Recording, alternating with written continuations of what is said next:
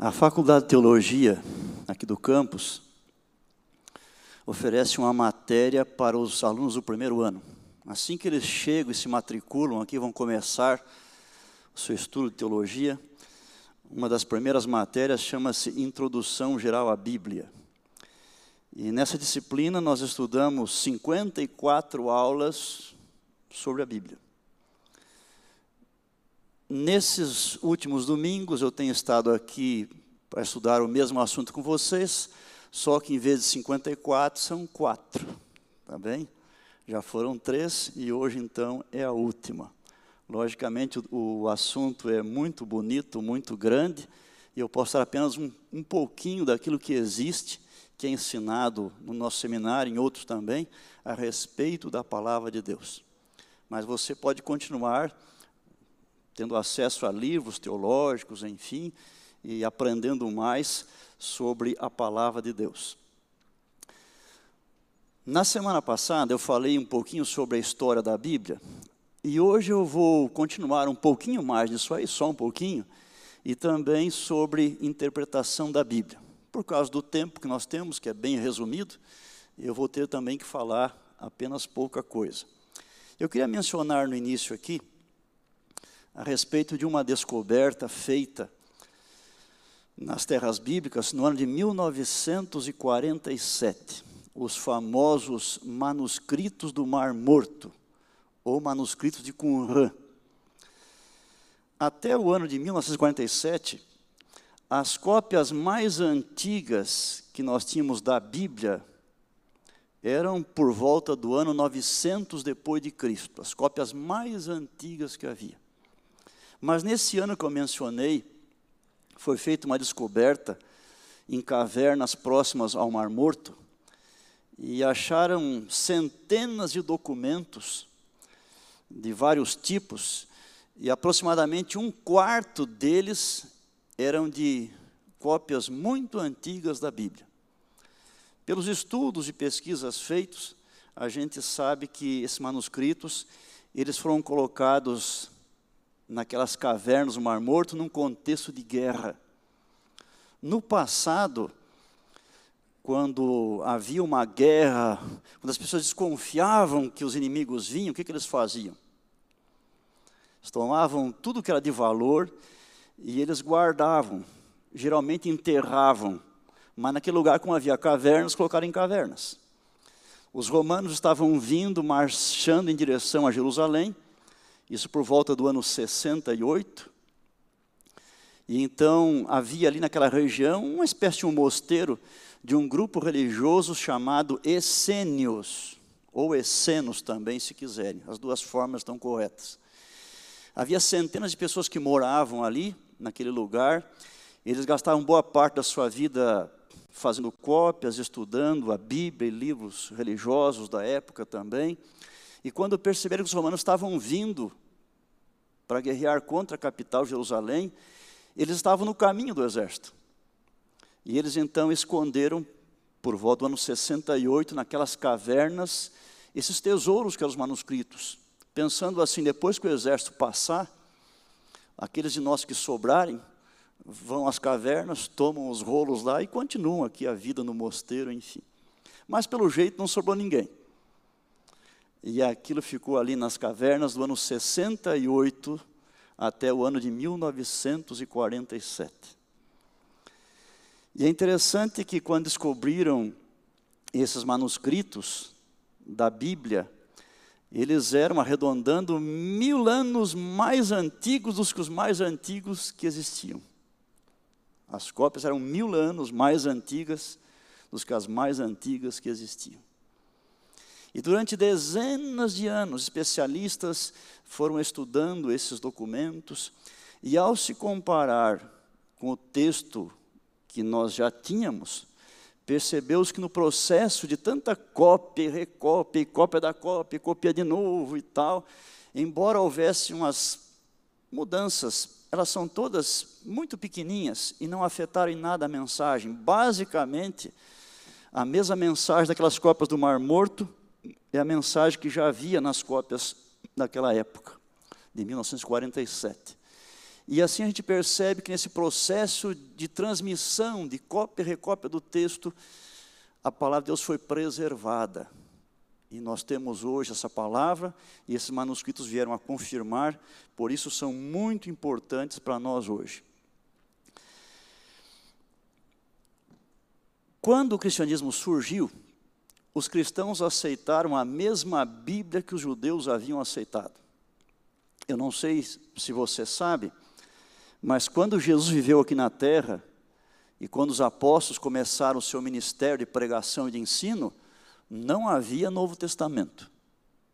A única Bíblia que Jesus possuía, que os apóstolos possuíam no início, era apenas o Antigo Testamento. Então, só para lembrar, Jesus morreu no ano 31 da era cristã. Nós estamos em 2018. No ano 31, Cristo morreu. Naquele mesmo ano, ele ressuscitou.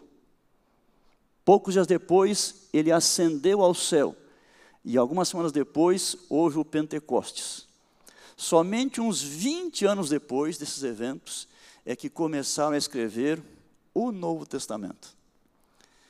E, como estudamos na outra semana, de acordo com a Bíblia Sagrada, homens foram inspirados por Deus para escreverem a sua palavra. O apóstolo Paulo foi do Novo Testamento, o que mais escreveu livros, metade do Novo Testamento pertencem a Paulo. Mas é interessante que, pela própria Bíblia, a gente percebe que alguns escritos de homens inspirados por Deus não foram preservados. As cópias não foram mantidas e esses livros não constam hoje da palavra de Deus. Eu vou dar aqui dois exemplos do Novo Testamento. No Antigo Testamento há vários também mas vamos ficar com dois no Novo Testamento. Se você abrir sua Bíblia agora aí, em 1 Coríntios, no capítulo 5, 1 Coríntios 5, Veja que essa carta nós já chamamos de primeira carta aos Coríntios. Mas no capítulo 5, verso 9, Paulo diz assim: já em carta vos escrevi. O que, que significa isso? Que tem pelo menos uma outra carta aos Coríntios, antes dessa, que a gente chama de primeira. Ok? Os estudos apontam que houve quatro cartas aos Coríntios, mas nós temos só duas na Bíblia. Nós temos a segunda e a quarta, que a gente chama de primeira e segunda. As outras duas não foram preservadas. Embora Paulo, como sabemos, foi um homem inspirado por Deus. Uma outra carta também de Paulo, observe aí em Colossenses, no final de Colossenses. Paulo está escrevendo uma carta aqui para essa igreja, essa aqui ele não havia fundado, ele não conhecia essa igreja. Mas havia uma dificuldade lá, o pastor dessa igreja foi até onde Paulo estava preso, conversou com Paulo os problemas da igreja e Paulo mandou essa carta então com orientação para eles. Mas antes de ler aqui um trechinho, preste atenção. No outro livro da Bíblia, no Apocalipse, você lembra que lá no início, capítulo 2 e 3, nós temos lá é, cartas às igrejas. São sete cartas às sete igrejas. Essas igrejas ficavam aonde? ficavam no que hoje é a Turquia, antigamente chamava de Ásia Menor. Essas sete cidades ficavam na beira ou nas margens de uma estrada imperial da época, que era uma boa estrada para aqueles dias.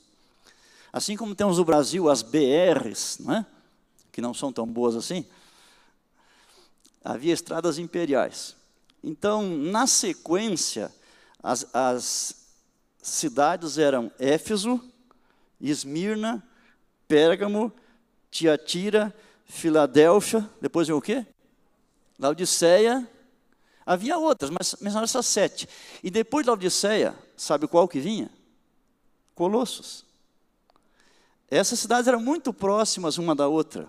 É mais ou menos como quem vem de Campinas para cá, né? Campinas, Paulínia, Cosmópolis, Arthur Nogueira, Engenheiro Coelho, Conchal, Araras e Leme, era mais ou menos assim. Então, bem perto de Laodiceia ficava Colossos. Agora veja o que Paulo escreveu no finalzinho da carta aos Colossenses, no capítulo 4, verso 16. Está terminando a carta e ele diz assim, para os irmãos de Colossos: Uma vez lida esta epístola perante vós, providenciai porque seja também lida na igreja dos Laodicenses. E a, quer dizer, a carta dos de Laodiceia lede igualmente perante. Então houve uma carta para os irmãos de Laodiceia, mas ela não foi preservada. Nós não a temos. Ok? Agora, e no Antigo Testamento há vários livros também, escritos por profetas, homens inspirados por Deus, que não foram preservados. Por que esses não foram preservados? Resposta oficial: ninguém sabe sugestões. Essas cartas, nos ensinamentos, tinham apenas conselhos úteis para aquela localidade, naquele momento da história. Não teriam serventia para a igreja mundial, para todos em toda época e lugar. Uma outra possibilidade é o que se encontra nessas cartas já estava nas outras cartas também. Então seria uma redundância, não havia proveito em preservar. Mas são apenas duas ideias, porque a Bíblia não diz de fato porque elas não foram. Nós temos hoje muitas traduções da Bíblia. Originalmente ela foi escrita quase todo o Antigo Testamento em hebraico, a língua dos, dos de Israel um pouquinho do Antigo Testamento, muito pequenininho mesmo, em aramaico, e o Novo Testamento todinho em grego, num grego chamado grego koiné, que existiu na época entre 330 a.C. a 330 depois de Cristo. Dessas três línguas, depois traduziram para mais de 2.500 línguas no mundo. E algumas das principais línguas do mundo, digamos todas elas, tem a Bíblia inteira traduzida. Mas tem algumas, alguns lugares do mundo, algumas, alguns dialetos especialmente, que não tem toda a Bíblia. Tem só o Novo Testamento, ou um pedaço do Novo Testamento, ou a, algumas têm apenas um livro da Bíblia. Mas os líderes cristãos ao redor do mundo, mediante sociedades bíblicas e outras instituições também, procuram sempre traduzir cada vez mais. Todo ano surgem porções da Bíblia em algum dialeto que não existia antes. Né? Mesmo no Brasil, nós temos até Bíblia ou porção da Bíblia para algumas tribos indígenas também. Eles podem hoje é, ler a própria palavra de Deus na, no seu idioma, na sua língua nativa.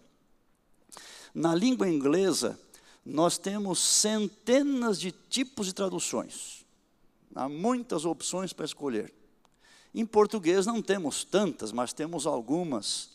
E eu queria mencionar apenas três ou quatro aqui, que são as, geralmente as mais usadas em nosso meio. Nós temos uma tradução, que é a tradução é, Revista Atualizada, segunda edição. Se você abrir a sua Bíblia na primeira página aí, vai dizer qual que é. Tá bem? Aí vai dizer qual é a tradução que você está usando. Mas a maioria de nós temos a Bíblia de João Ferreira de Almeida, revista atualizada, segunda edição, ok? Antes de haver essa Bíblia atualizada, havia a Bíblia corrigida. Aqueles que são mais antigos em nosso meio, lá no início, quando eram jovens, usaram a Bíblia corrigida, que não havia atualizado. Depois surgiu atualizada a primeira edição, depois surgiu a segunda edição, e esse ano estão lançando a terceira edição. E só para lembrar que no próximo dia 4, aqui é uma quarta-feira no campus, nós vamos ter a presença da equipe da Sociedade Bíblica do Brasil. Eles vão estar na parte da manhã com o curso de teologia e à noite vão estar aqui na igreja para lançar a terceira edição desta Bíblia. Nesse dia, nesse culto à noite, as igrejas cristãs de toda a região aqui, cidades vizinhas, foram convidadas. Nós vamos ter então aqui batistas, metodistas, presbiterianos, pentecostais, muita gente aqui para o lançamento da terceira edição para a nossa região aqui. E você é convidado também. Essa é uma tradução muito boa. A tradução Almeida ela é considerada erudita. O linguajar que ela usa é um linguajar erudito. E tem algumas palavrinhas aí, e se tivesse tempo de a mencionar, que você nem sabe o que significa nela. É isso mesmo. Você pode estar até na universidade aqui estudando, qualquer curso, até teologia, mas tem umas palavrinhas aqui na nossa Bíblia de Almeida que elas são assim bem eruditas. Nós nunca usamos em nossa vida, mas elas estão aqui, ok? Uma outra tradução, numa linguagem bem mais acessível, é a nova tradução na linguagem de hoje. Aí é um vocabulário bem mais assim atual e as pessoas, mesmo as mais simples, conseguem ler e entender pelo menos boa parte daquilo que está escrito. Nova tradução na linguagem de hoje, é uma tradução. Aproveitando aqui, algumas Bíblias que são usadas por aí não são tradução, tá bem? Elas são paráfrase. Uma paráfrase é assim, tenta dizer a mesma coisa em outras palavras, já vem meio que interpretado. Por exemplo, aquela Bíblia mais antiga, a Bíblia Viva, não é tradução. Ninguém a usa num estudo profundo. E atualmente a Bíblia é a mensagem, ela não é tradução, é uma paráfrase. E tanto que é que não importa a Bíblia que você tenha, lá no, nas primeiras páginas tem lá a apresentação da Bíblia. E ali vai explicar como que é essa sua Bíblia. E lá na Bíblia Mensagem está escrito que não é uma tradução, é uma paráfrase, ok? E alguns de nós temos uma Bíblia, estamos há 50 anos com ela e nós nunca lemos aquela página, apresentação da Bíblia. Nós usamos ali e não sabemos o que, estamos lendo lá. É bom ler aquela página porque explica uma, uma porção de coisas interessantes para nosso proveito melhor da palavra de Deus. Tá bem? Mas vamos lá. Eu falei da meia atualizada da segunda edição, que vai ter a terceira. Falei da outra, numa linguagem mais popular, que é a nova tradução de linguagem de hoje, mas tem uma intermediária aí. O linguajar não é nem tão erudito e nem tão popular. É a tal da NVI, Nova Versão Internacional. Uma Bíblia muito boa. É, alguns teólogos dizem que é a melhor tradução em português, né, na ótica de alguns. Mas existe em inglês, e até antes que em português, a NVI, só que a nossa, em português, não é tradução do inglês, viu? É uma outra tradução para o português. E é uma boa tradução. E há uma outra Bíblia também, é, que muitos julgam que também é a melhor. Aí os teólogos se dividem, né? Mas alguns acham que a melhor tradução para o português é uma Bíblia católica, chamada, chamada Bíblia de Jerusalém. Então, se você adquirir ela, você recebe de brinde os apócrifos, está bem? Mas é uma boa tradução, então, para a língua portuguesa também. Vamos lá. Eu queria agora aproveitar no tempinho que eu tenho, que não é muito, se, ali nós vamos estudar algumas regras para interpretar as Escrituras. Algumas coisas da Bíblia, qualquer pessoa sozinha entende, sozinha. Assim, o miolo sobre a necessidade de arrependimento, de confissão de pecados, que Jesus é o Salvador, o valor da oração, coisas bem básicas, qualquer pessoa sozinha me entende. Mas alguns assuntos, eles são mais profundos e ninguém sozinho entende. Tem que ter a ajuda de outros também, que têm mais experiência, mais conhecimento, e nós vamos ajudando uns aos outros também pessoas que falam, pessoas que escrevem sobre o assunto, né? Então, e com o passar do tempo, os cristãos foram descobrindo alguns procedimentos para entender a palavra de Deus. Na verdade, tem uma ciência que se chama hermenêutica. A hermenêutica fornece as regras para a interpretação de um texto. Para você entender um texto, você tem que seguir as certas regras. Você não pode ler e entender do seu jeitão e eu do meu. Tem que seguir as regrinhas. Essa hermenêutica não é só para a Bíblia. para qualquer documento do mundo que alguém já escreveu. Desde o primeiro homem que rabiscou alguma coisa lá num, numa montanha, numa caverna, até esse papel que está anotando agora aí, ó. Qualquer documento humano precisa de seguir certas regras para interpretar, senão a pessoa pode entender errado. Como a Bíblia é um livro que tem participação humana também, nós já vimos que Deus não a escreveu e não a enviou para nós, Deus escolheu pessoas para escreverem, eles usaram vocabulário humano, estilos humanos, palavras humanas, enfim. Nós precisamos também seguir essas regras de interpretação para entender bem a Bíblia. Só que, como a Bíblia, por outro lado, tem origem divina, algumas dessas regras são mais espirituais. Não se aplicam a outras obras de outras áreas, mas se aplicam à palavra de Deus. Vamos ver umas poucas, só para você ter uma ideia aqui de como são importantes. E se alguém quiser um dia se aprofundar mais no assunto, as livrarias costumam ter livros sobre isso, os livros na área de hermenêutica. Procure hermenêutica com H lá, você vai encontrar bons materiais aí que vão te ajudar a entender melhor as regras e, e a Bíblia Sagrada também. Então vamos lá. Primeira regra: Considere a Bíblia como ensinando apenas uma teologia. Quando a Bíblia fala de um assunto, qualquer assunto, ela não tem dois, três, quatro, cinco ou mais opções para você escolher a que lhe agrada. Sobre cada ensinamento, ela tem uma teologia, tem um caminho, é esse aqui. É claro que as pessoas que estão estudando podem entender de muitos modos diferentes. Mas há uma maneira, ela ensina uma teologia. Ok? Então vamos ver um exemplo aqui, uma amostra grátis, sobre um tema que é um dos mais importantes da própria Bíblia, o assunto da justificação. Então todos nós cremos que nós somos salvos pela graça de Deus e que, mediante a fé em Cristo, somos justificados por Deus. O apóstolo Paulo é um campeão em falar desse assunto nas suas cartas. Na carta aos Romanos, que é um dos mais importantes documentos do Novo Testamento, o apóstolo Paulo está falando desse assunto, da justificação.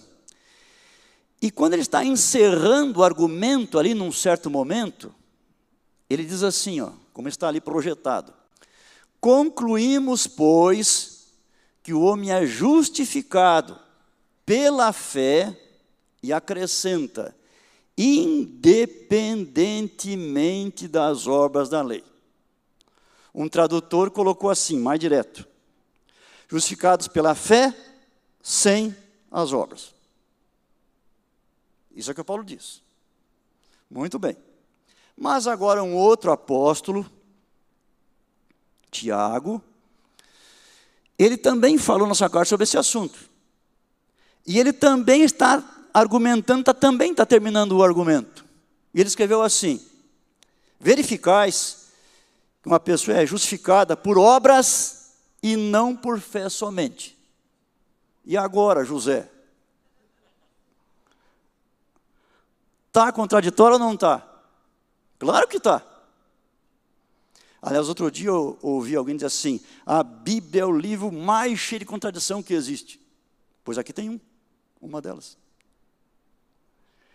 Claro que a contradição, quando aparece, ela é aparente, tem uma explicação, certo? Aqui tem uma explicação também.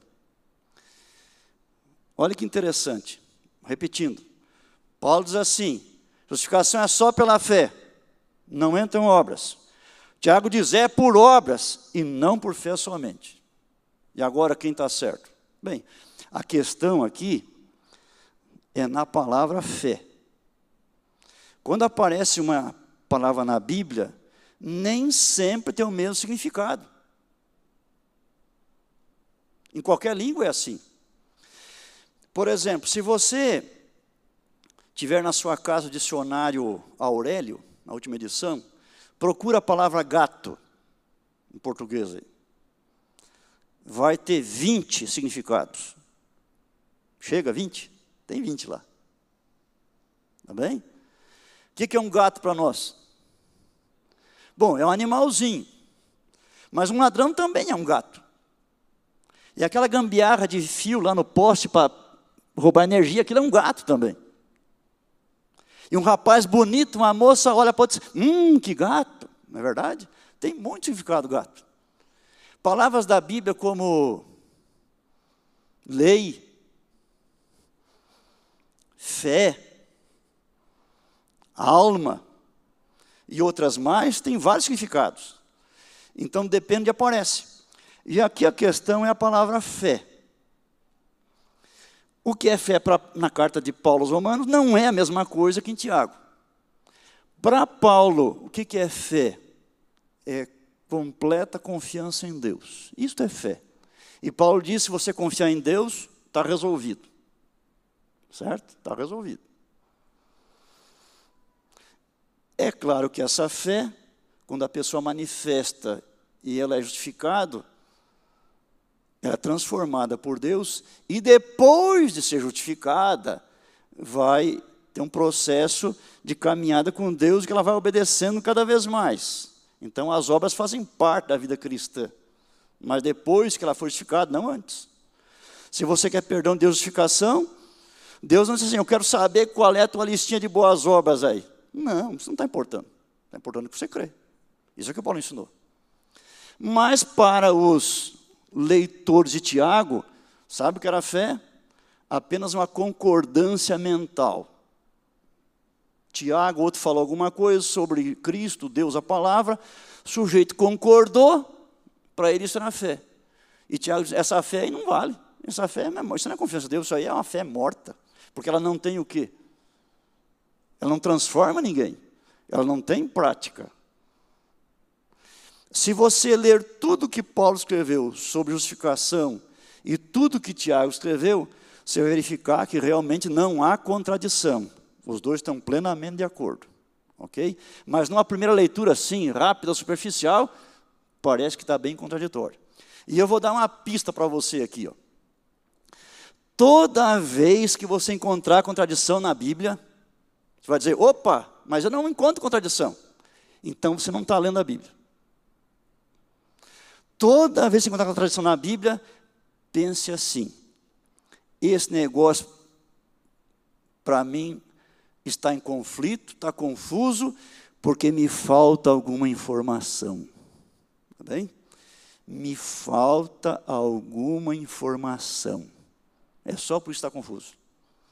Se você estudar um pouco mais e tal, e com oração e pesquisar, é bem provável que você consiga entender, se não tudo, pelo menos boa parte das questões que parecem contraditórias. Falta alguma informação. Eu vou dar um outro exemplo aqui.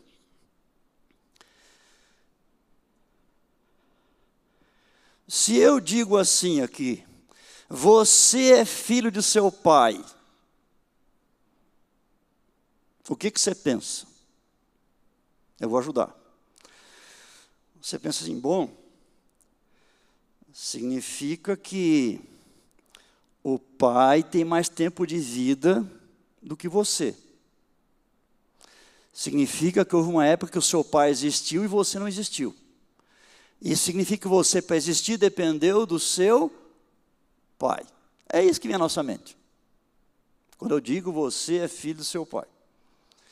Mas se você não estivesse aqui nessa igreja agora, se estivesse há dois mil anos lá na Judéia, e eu estivesse lá e dissesse a mesma frase no meio dos judeus: Você é filho de seu pai. O que, que eles iam entender?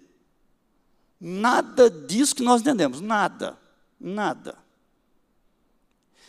Eles entenderiam só uma coisa, e em português temos até uma expressão para isso Filho de peixe não é lagarto, papagaio, gato, onça. Filho de peixe é o quê? É peixe. Meus irmãos. Mas aí o sujeito brasileiro vai ler lá, várias vezes Jesus chama Deus de seu pai. O que, que o brasileiro entende? Ah, mas então houve tempo que o pai existiu, o filho não existiu. O pai tem mais tempo de vida que o filho. E o filho, para existir, dependeu do pai. E aí cria uma confusão danada na cabeça. E aí vem as heresias e tal. Né? Então falta a cultura bíblica. Você tem que ler a Bíblia a partir daquelas pessoas que receberam primeiramente a Bíblia. Tá bem? Então, toda vez que Cristo disse assim, Deus é meu Pai, ele só queria dizer uma coisa, e os seus ouvintes só entenderam uma coisa: eu sou divino. Só isso. Tá bem? Bom, vamos adiante aí. Aliás, vamos dar um exemplo disso aí que eu acabei de dizer. É, um verso sobre isso aí, só para deixar mais claro. Pode ser João, Evangelho de João, capítulo 5.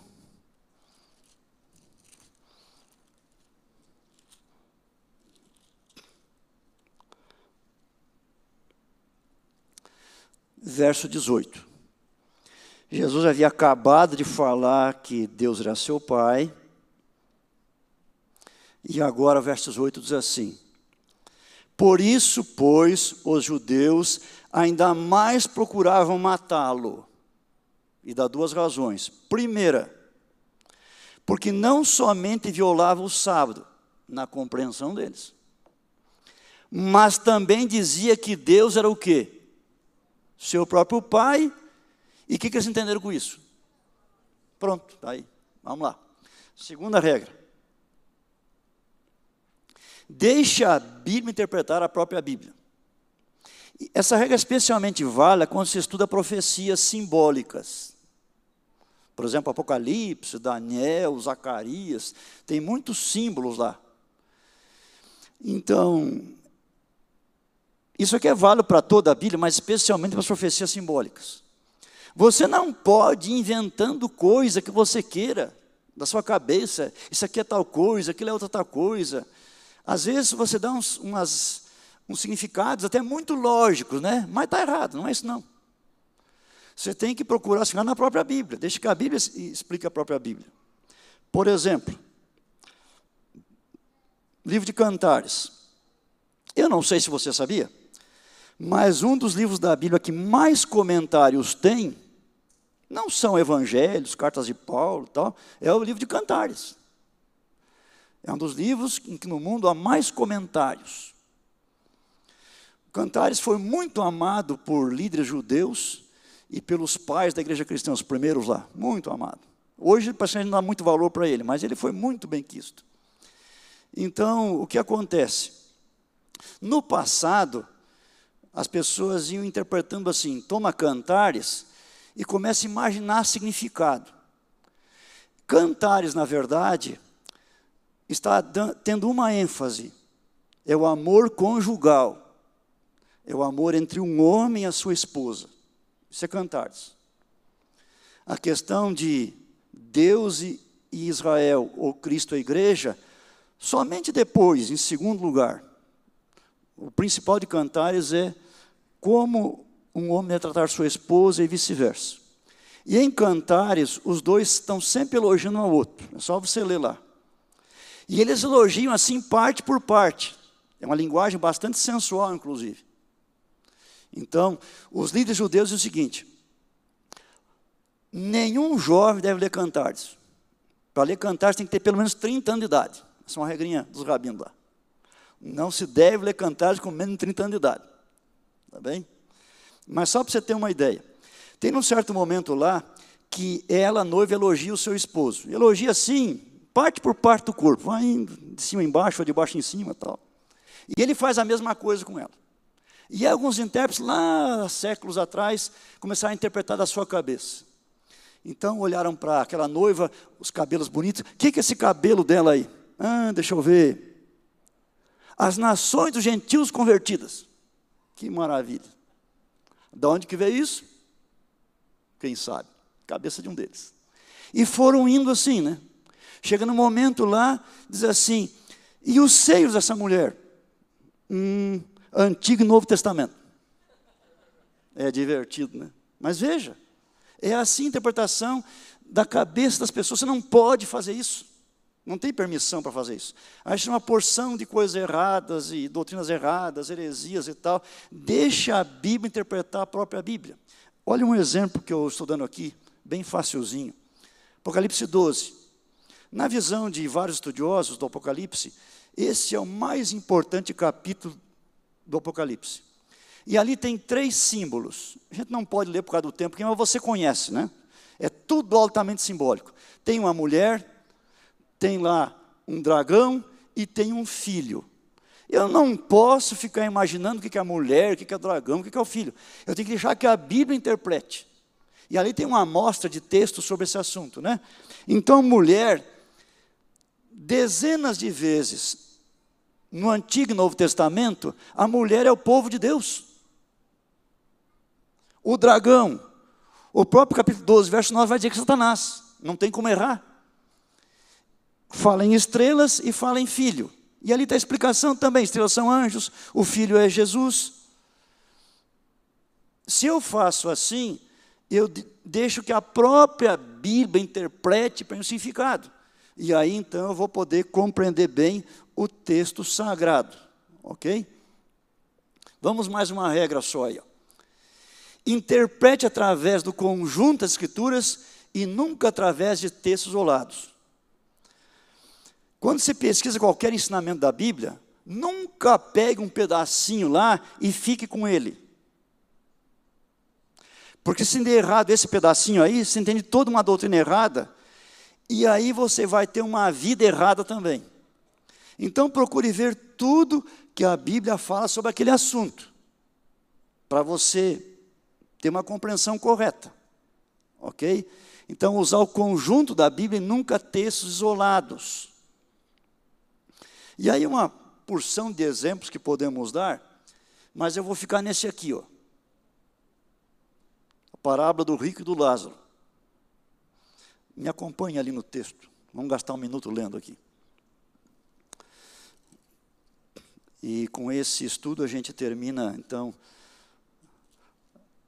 o nosso estudo da Bíblia Sagrada aqui. Lucas 16 na minha Bíblia tem um título, o verso 19. Ora, havia certo homem rico que se vestia de púrpura e de linho finíssimo, e que todos os dias se regalava esplendidamente.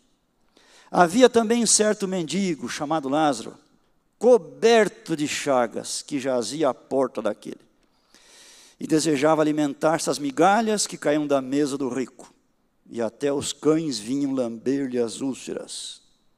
Aconteceu morrer o mendigo e ser levado pelos anjos para o seio de Abraão. Morreu também o rico e foi sepultado. No inferno, estando em tormentos, levantou os olhos e viu ao longe Abraão e Lázaro no seu seio. Então, clamando, disse: Pai Abraão, tem misericórdia de mim, e manda Lázaro que molhe em água a ponta do dedo me refresca a língua, porque estou atormentado nesta chama. Disse, porém, Abraão: Filho, lembra-te de que recebesses os teus bens em tua vida, e Lázaro igualmente os males. Agora, porém, aqui ele está consolado, tu em tormentos. E além de tudo, está posto um grande abismo entre nós e vós, de sorte que os que querem passar daqui para vós outros não podem nem os de lá passar para nós. Então replicou: Pai, eu te imploro que o mandes à minha casa paterna, porque tenho cinco irmãos, para que lhes dê testemunho, a fim de que não virem também para esse lugar de tormento. Respondeu Abraão: Eles têm Moisés e os profetas. Ouçam-nos. Mas ele insistiu: Não, pai Abraão. Se alguém dentre os mortos for ter com eles, arrepender-se-ão. Abraão, porém, lhe respondeu: Se não ouvem a Moisés e aos profetas, tampouco se deixarão persuadir, ainda que ressuscite alguém dentre os mortos. Bem, se você quiser conhecer a doutrina católica, evangélica ou pentecostal, e for ler a literatura deles, quando fala da alma, O principal texto que eles vão usar é este aqui, para defender a imortalidade da alma. Bem, e agora? Nós julgamos que não é correto basear nenhuma doutrina numa parábola. Frequentemente, parábola é uma ilustração. E você não pode ficar num texto só, tem que ver o restante da Bíblia sobre o assunto, mas preste atenção. Vamos ver o contexto aqui. Quando Cristo contou essa parábola, não queria ensinar nada sobre a morte, nada, sobre o estado do homem na morte. Não era esse o assunto dele. Qual era o assunto dele? Me acompanhe no contexto aqui, ó. Começando um pouco antes lá, capítulo 16. Veja o contexto aqui é riqueza. Capítulo 16, primeiro verso. Disse Jesus também aos discípulos: Havia um homem, um homem o quê? Rico. Ele conta uma história que não é essa, essa vem depois. Mas continuando. Verso 14. Os fariseus que eram avarentos. Tem a ver aí também com riqueza. E agora, verso 19. Ora, havia certo homem rico. Por que ele contou essa história aqui? Queria ensinar algumas lições, pelo menos duas. E não é sobre a morte, o que acontece com um quando morre. Primeiro, essa história aqui não é verdadeira. Cristo contou algumas palavras que não eram verdadeiras. Essa história aqui e outras parecidas havia naquela parte do Oriente, no Egito, outros lugares mais. E Cristo apenas tomou uma história conhecida por eles e colocou aqui com um certo ensinamento que ele queria dar. Agora observe. Ele está falando para judeus. Na cabeça de um judeu funcionava assim. É a tal teologia da prosperidade.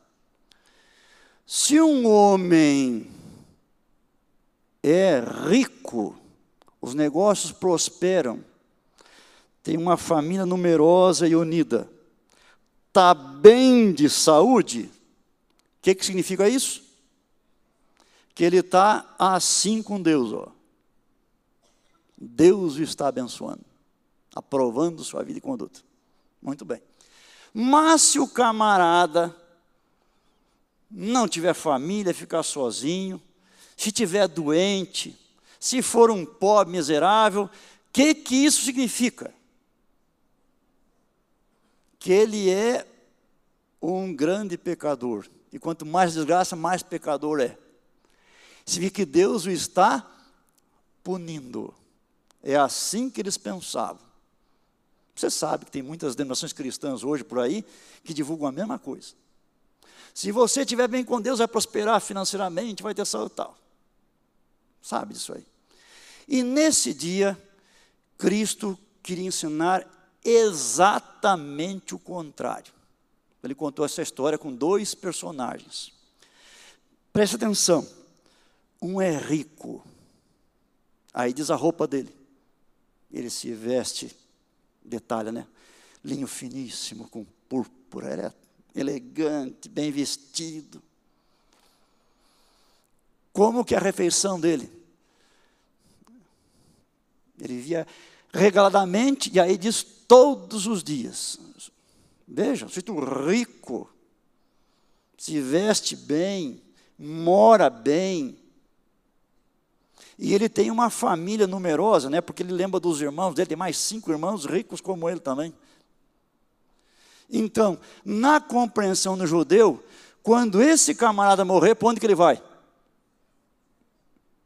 Vai ser salvar para o céu. Mas o outro aí, que ele chamou de Lázaro, como que é ele? Muito pobre. Ele não tem família, está sozinho. Ele não tem casa, ele mora encostado no portão do rico. O que, que ele come?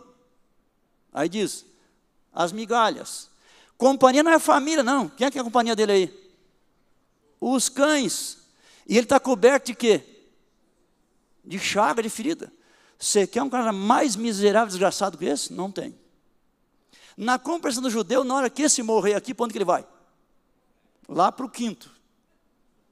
Não é para lá que ele vai? É. Agora, as palavras de Cristo têm uma coisa interessante. Elas dão uma virada de repente assim e causam um choque em quem está ouvindo, depois quem está lendo. E nessa história aqui, para surpresa de todos, para onde que foi o rico? Para onde? Para o inferno. Se perdeu. E para onde foi o miserável do Lázaro? É, não foi só para o céu, não. Que na cabeça de um judeu, o homem mais importante do reino de Deus, quem é? Abraão. E o Lázaro está onde mesmo, hein? Número um com Abraão. No peito de Abraão, encostadinho ali. Do jeito que eles sentavam nas mesmas como a gente, eles, tipo umas almofadas, sentavam assim tal, os pés ficavam para trás, assim, se inclinavam, e esse aí está inclinadinho no Abraão, igual o João lá, inclinou-se para com Jesus, né? no outro texto da palavra de Deus, lá bem pertinho lá, assim ele também. Então esse é o ensinamento, na verdade, desse texto aqui.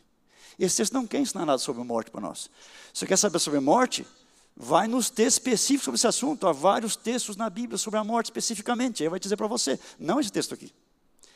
Esse texto tem outra lição. E outra lição tem a ver com o valor da palavra de Deus, a suficiência da Bíblia. Observem aqui, no verso 29, por exemplo, que o Abraão respondeu para ele lá?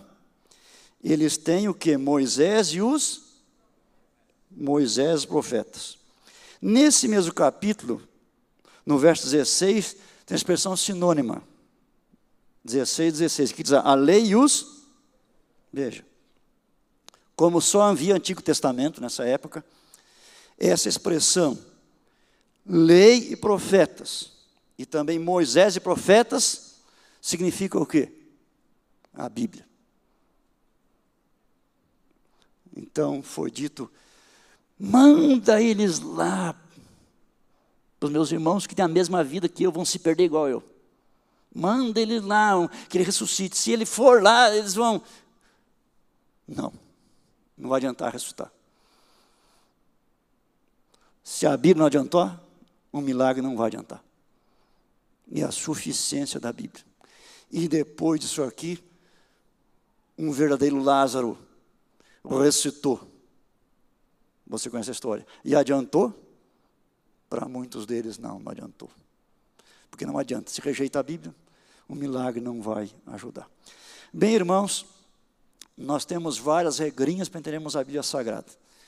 E se nós atentarmos para a palavra, nos estudarmos coração, formos atrás, nós vamos conseguir entender cada vez mais a Bíblia, e quanto mais compreendermos, mais fica claro para nós o caminho da salvação. A Bíblia é a palavra de Deus para nós. E Deus nos ama, deixou essa palavra para ser uma luz em nosso caminho, em nossa vida. Desejo que você ame a Bíblia, que você dedique cada dia um tempo especial para a Bíblia, e assim você possa crescer na sua caminhada com Deus, tornar-se mais como Jesus, e afinal um dia estarmos também todos salvos no reino de Deus. Amém. Nós vamos ter uma oração, e podemos assentar. Se houver alguma pergunta, eu vou tentar responder. Vamos ficar em pé?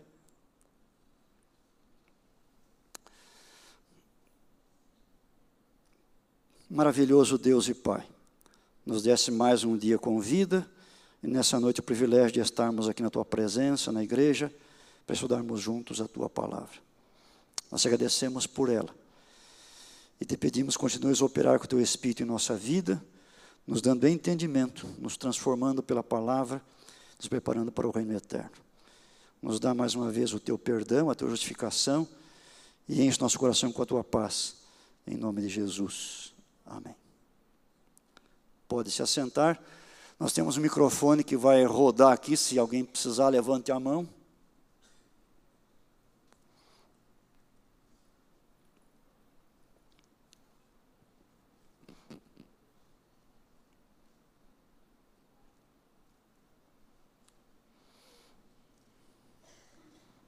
Pastor, quando que os livros apócrifos foram incluídos na Bíblia Católica? Os livros que nós temos na nossa Bíblia, eles foram aceitos no cânon, e muito tempo depois, os católicos, num concílio em Trento, eles então decidiram aceitar oficialmente também os livros apócrifos. 1546, 48, por aí foi a data em que isso aconteceu. Antes disso, esses livros também não eram aceitos como inspirados por Deus. Só para você saber, nós chamamos eles de apócrifos, mas católicos não chamam assim. Eles chamam de deuterocanônicos. Deutero quer dizer segunda. Canonizados uma segunda vez. Tá bem?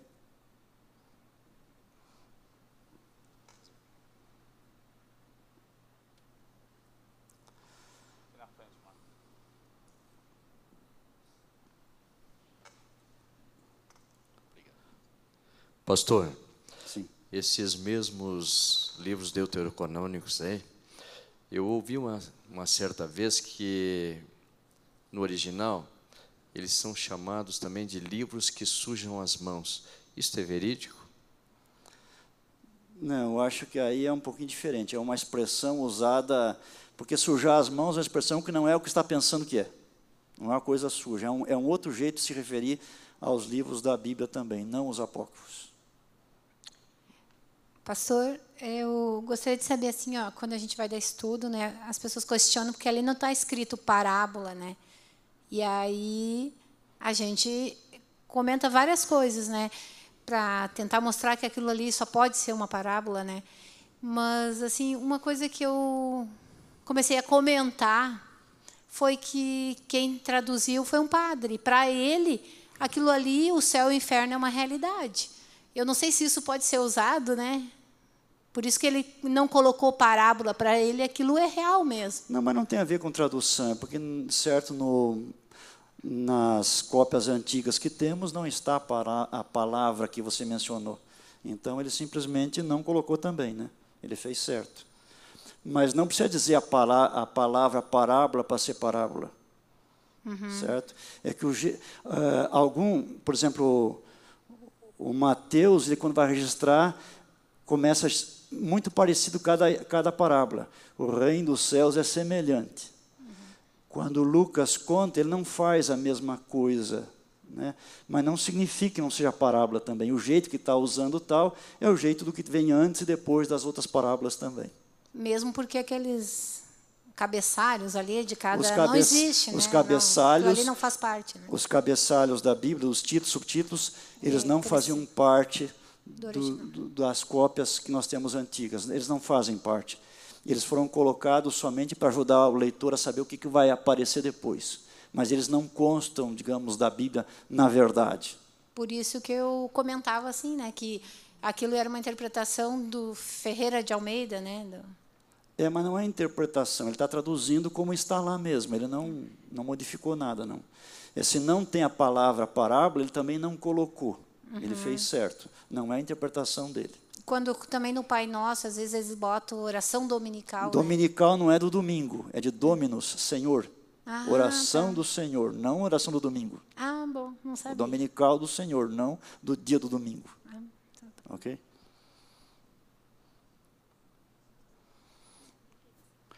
Gente, muito obrigado pela presença. Deus abençoe a todos. Uma boa noite.